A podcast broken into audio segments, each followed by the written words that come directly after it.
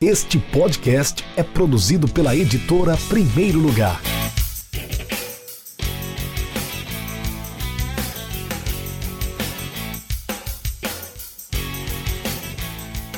Olá para você ligado no Instagram, no arroba Rafael Moraes 2, conforme prometido. O episódio 6 do podcast do Rafael Moraes será ao vivo aqui pelo, pela live do Instagram, toda última segunda-feira do mês. Eu estaria ao vivo aqui nesse formato de perguntas e respostas, portanto, eu peço que você interaja, você participe, envie seus comentários e suas perguntas, enfim, participe do podcast do Rafael Moraes. Um abraço para você, Tiago Carvalho, está acompanhando a live, mas vamos deixar de conversa, é hora de responder as perguntas dos seguidores, dos meus seguidores. A primeira vem de Fortaleza, Ceará. Zeca Lemos, meu amigo escritor Zeca Lemos, perguntou qual time nordestino vem em maior ascensão nos últimos anos. Vou tentar ser bem objetivo, Zeca. O CSA conseguiu uma ascensão meteórica da Série D até a Série A em quatro, em três temporadas seguidas, se estruturou financeiramente depois da chegada do presidente e também empresário Rafael Tenório, mas tudo indica que ele não vai conseguir se manter na Série A. É uma incógnita se o clube vai conseguir se manter nessa ascensão financeira e esportiva quando ele cair para a Série B. Vai ter que ter paciência, vai ter que ter responsabilidade, manter o equilíbrio para poder continuar na Série B, tentar voltar para a Série A e continuar crescendo. Outro clube que também está uma ascensão muito boa é o Fortaleza, saiu da Série C depois de muitos anos lá emperrado, não conseguia subir da Série C para a Série B, conseguiu depois que subiu para a Série B, foi campeão da Série B também, subiu para a Série A com título na conta, como eu falei, foi campeão da Série B, ganhou também a Copa do Nordeste desse ano, Rogério Ceni lá é ídolo e vai se manter na Série A, com certeza está bem na competição e ainda tem chance de chegar até a Sul-Americana, né? Se conseguir mais vitórias até o final da competição, tem essa oportunidade oportunidade de disputar o ano que vem uma competição internacional, não só de disputar, mas chegar a uma competição internacional significa faturamento. É um, um argumento forte para que o Fortaleza continue crescendo em 2020, porque além dos títulos, é o clube é, brasileiro em proporção que mais vem crescendo em faturamento. Isso está comprovado com dados. O Bahia ele vem se mantendo na, na Série A, um, um crescimento muito positivo do ponto de vista administrativo e financeiro. Inclusive, é um dos poucos do Nordeste que consegue negociar jogadores diretamente para a Europa. A maioria dos clubes não faz isso. Os clubes sempre passam pelo Sudeste, pelos clubes maiores do futebol brasileiro. O Bahia está vendendo jogador diretamente para a Europa, ou seja, faturando mais, mas está mantendo aquele patamar do top 5 do Nordeste, sempre entre os melhores mas mantendo-se, né? Ele tá se mantendo, ele não tá crescendo, ascendendo como ascendeu o Fortaleza e o CSA nos últimos anos. O esporte conseguiu acesso esse ano, voltou para a Série A em 2020, mas tem muitos problemas administrativos, muitos problemas de dívidas a resolver, inclusive a curto prazo, então o esporte não vai ter vida fácil no próximo ano. O Ceará também não tem vida fácil, apesar de toda a organização, apesar da força que tem alcançado, se mantendo dois anos seguidos na Série A está com dificuldade de se manter esse ano e está aí brigando para não ser rebaixado para a Série B. Entre os cinco citados, os cinco clubes que eu falei aqui, eu acredito que o Fortaleza é o clube nordestino com maior ascensão nos últimos anos, porque além de ter subido para a Série A, ele continua crescendo e está lá topando, quase chegando à Sul-Americana, como eu, como eu falei anteriormente. Deixa eu mandar um abraço aqui para quem está acompanhando a live: Ariston Bruno, Jair Martins, o Gilberto Júnior, Thiago Carvalho, eu já falei. O pessoal tá aí chegando, acenando, dando joinha. Pode mandar pergunta também, viu, pessoal? Pode enviar pergunta, pode mandar comentário que eu vou ler aqui ao vivo no Instagram. Pergunta número 2: o Isaac Fernandes perguntou se o Flamengo tem chances de ganhar o Mundial de Clubes. Eu acredito que sim. O Flamengo é, é o favorito? Não. O Flamengo é o melhor melhor? Também não. Não tem como a gente negar que o Liverpool, qualquer outro clube grande da Europa, eles se serão sempre favoritos diante das equipes sul-americanas,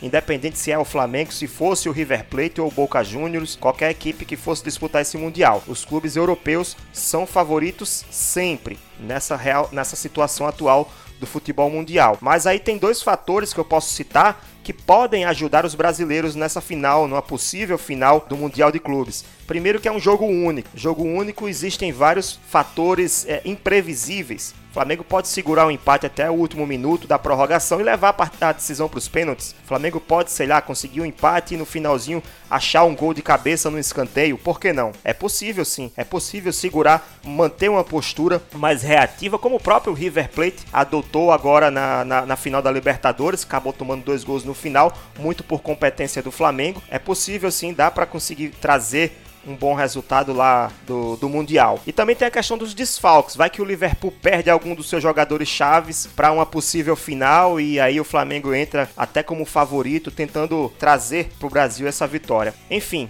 favorito não é, mas ninguém perde antes de tentar. Então o Flamengo tem chance sim de repetir o feito de 81, de ser campeão novamente do Mundial de Clubes. Seria um ano mais que perfeito. Campeão carioca, campeão brasileiro, campeão da Libertadores e quem sabe também campeão mundial de 2019. Pergunta número 3, José Felipe. Qual foi a melhor contratação do futebol potiguar para a temporada 2020? Olha, eu gostei do Johnny do América, meia. É um meia habilidoso, bate bem na bola, é bom na movimentação. Jogador que estava no ABC na Série C do Campeonato Brasileiro de 2019, acabou sendo rebaixado com o ABC, alternou algumas partidas como titular e outras partidas como reserva, mas sempre que entrou agradou o torcedor, teve um bom desempenho, é um jogador bem interessante para esse primeiro semestre, Copa do Brasil, Copa do Nordeste e Campeonato Potiguar. Gostei também da permanência do Alisson no ABC, um jogador que pode entregar muito resultado para o ABC a nível regional nesse momento e também o retorno do Berguinho, jovem talento que teve aqui no ABC, depois saiu, rodou pelo futebol do interior de São Paulo e agora vai ter mais uma chance em Natal no ABC e pode render bem no ataque alvinegro, essa dupla o Alisson e Berguinho. Pergunta número 4. Primeiro deixa eu mandar um abraço aqui para o Reginaldo Dantas e para Eliane, também estão acompanhando a nossa live.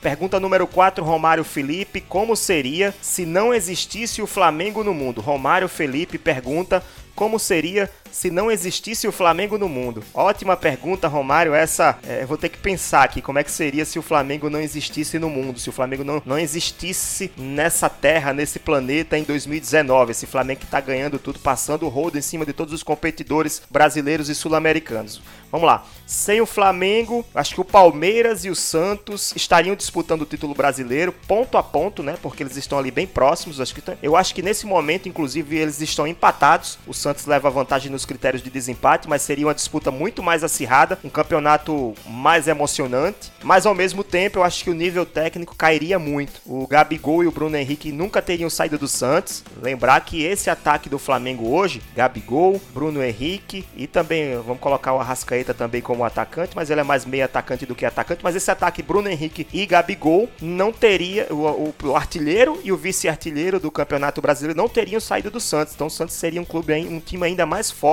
do que está sendo. O Sampaoli seria comparado a, a Pelé porque o cara ia ser campeão brasileiro. Um argentino sendo campeão brasileiro, Tite estaria ameaçado de perder o seu posto para um argentino. Será? Será que o Brasil pela primeira vez, eu acho que é a primeira vez, se alguém souber me corrija, pela primeira vez um argentino comandando a seleção brasileira, o Sampaoli. Um abraço, Zeca Lemos, um abraço pro pessoal do Escanteio, Afonso. O Zeca Lemos tá falando que eu sou um ícone podcaster. É exagerado, esse é exagerado. Se você souber o que eu falei antes aqui sobre o Fortaleza, aí que você vai me bajular mesmo, viu, Zeca? Semifinal da Libertadores, sem o Flamengo. Se não existisse o Flamengo no mundo, a semifinal da Libertadores seria um Grenal. Grêmio e Internacional, porque o Flamengo eliminou o Internacional e provavelmente, ou pelo menos teria a chance, o Grêmio teria a chance de ser campeão da Libertadores novamente. Ou seja, nos últimos, nos últimos anos, o Grêmio teria dois títulos, dois títulos da Libertadores. O Renato Gaúcho levaria o Grêmio a dois títulos da Libertadores, o que certamente deixaria o ego de Renato Gaúcho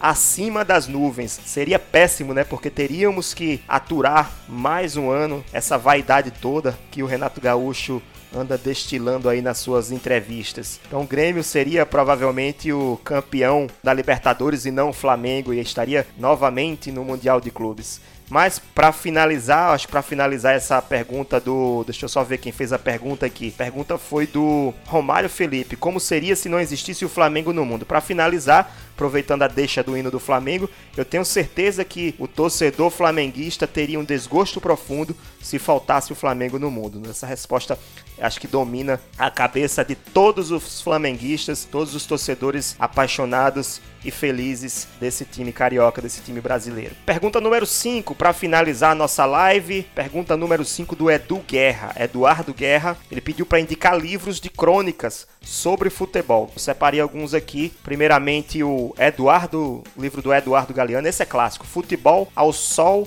e a Sombra. É um livro que ele, o autor que é uruguaio, Eduardo Galeano, né, já falecido, ele tem crônicas, às vezes microcrônicas, são textos bem fáceis de serem lidos. Ele fala sobre todas as Copas do Mundo, desde a primeira Copa nos anos 30 até a última Copa que ele encontrar aqui no final, acho que é de 2014. Ele falou, ele escreveu também sobre a 2014. É um ótimo livro para você que quer iniciar leitura sobre, sobre futebol. Futebol ao Sol e à Sombra do Eduardo Galeani. Fica a dica também de acessar o Futebol Café, que é o blog do jornalista Bruno, Bruno Rodrigues, que ele é da Folha de São Paulo. Ele tem um blog sobre literatura sobre futebol e lá ele, ele publicou uma série de crônicas sobre o futebol ao sol e à sombra, que se chama Galeano ao Sol e a Sombra. Fica a dica de também dar uma passadinha lá e acompanhar. Arthur Silva, grande abraço para você, meu amigo abecedista.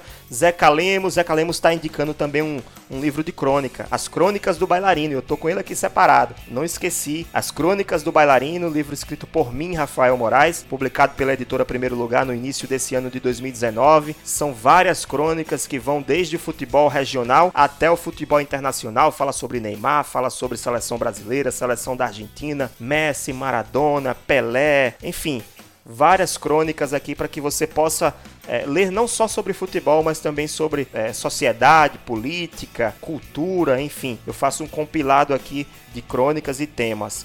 Se você quiser conhecer o livro As Crônicas do Bailarino, você tem que descobrir quem é esse bailarino, eu não vou dizer para você quem é. Você precisa acessar o www.edprimeirolugar.com com.br barra bailarino. O terceiro livro sobre, de crônicas sobre futebol é esse aqui, é meu xodó, esse livro aqui é quase uma bíblia, foi por ele que, a partir desse livro, eu comecei a definir o meu estilo de escrita. Sócrates, vírgula, brasileiro. Sócrates brasileiro. As Crônicas do Doutor em Carta Capital, um livro com prefácio de Juca Kifuri. O livro, claro, foi escrito por Sócrates, o próprio Sócrates. É uma série de, de crônicas que ele publicou na revista Carta Capitão, mas o livro foi publicado depois que ele faleceu. Ele escrevia as crônicas é, na revista e aí a editora que publica a revista, a editora Confiança, fez esse compilado depois da morte do doutor em 2011 e aí publicou, conseguiu publicar esse livro, é um livro muito bom. Ele traz aspectos muito interessantes sobre a sociedade brasileira, não é só sobre futebol. Ele fala sobre paixão, causos do futebol, filosofia, fala sobre o jogo, fala sobre ídolos,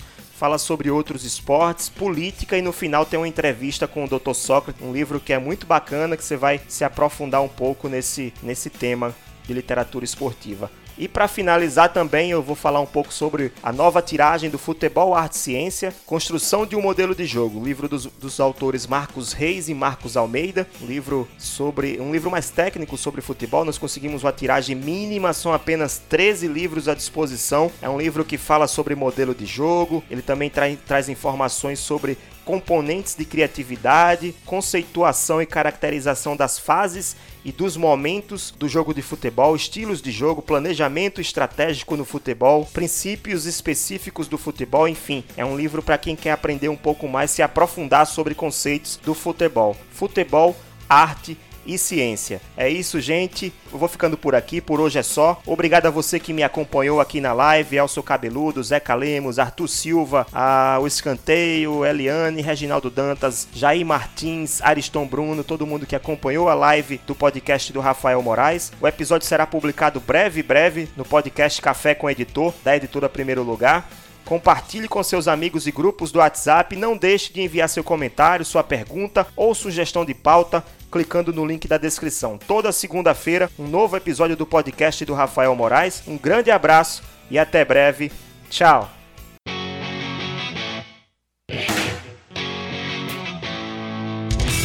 Acesse www.edprimeirolugar.com.br e conheça nossos livros.